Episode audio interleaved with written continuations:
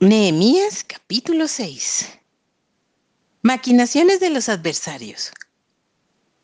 Cuando oyeron Zambalat y Tobías y Gesem el árabe y los demás de nuestros enemigos que yo había edificado el muro y que no quedaba en el portillo, aunque hasta aquel tiempo no había puesto las hojas en las puertas, Zambalat y Gesem enviaron a decirme, ven y reunámonos en alguna de las aldeas en el campo de Ono mas ellos habían pensado hacerme el mal.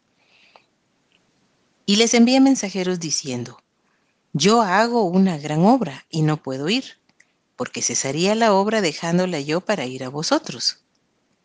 Y enviaron a mí con el mismo asunto hasta cuatro veces, y yo les respondí de la misma manera. Entonces Ambalat envió a mí su criado para decir lo mismo por quinta vez, con una carta abierta en su mano en la cual estaba escrito, Se ha oído entre las naciones y Gazmulo dice que tú y los judíos pensáis rebelaros y que por eso edificas tú el muro, con la mira, según estas palabras, de ser tú su rey, y que has puesto profetas que proclamen acerca de ti en Jerusalén, diciendo, hay rey en Judá. Y ahora serán oídas del rey las tales palabras. Ven por tanto y consultemos juntos. Entonces envié yo a decirle, no hay tal cosa como dices, sino que de tu corazón tú lo inventas, porque todos ellos nos amedrentaban diciendo, se debilitarán las manos de ellos en la obra y no será terminada. Ahora pues, oh Dios, fortalece tú mis manos.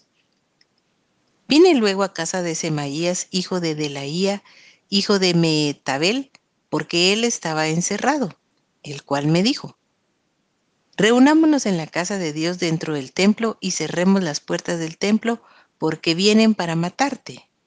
Sí, esta noche vendrán a matarte.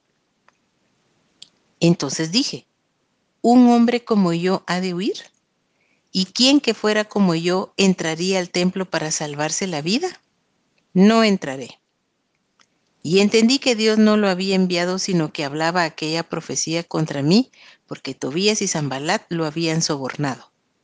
Porque fue sobornado para hacerme temer así, y que pecase, y le sirviera de mal nombre con que fuera yo infamado.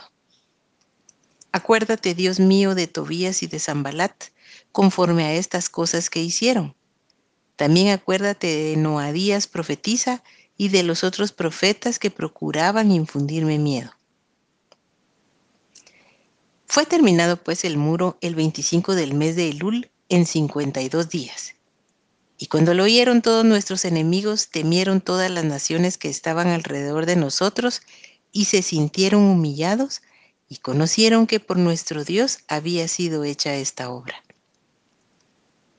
Asimismo, en aquellos días iban muchas cartas de los principales de Judá a Tobías y las de Tobías venían a ellos porque muchos en Judá se habían conjurado con él, porque era yerno de Secanías, hijo de Ara.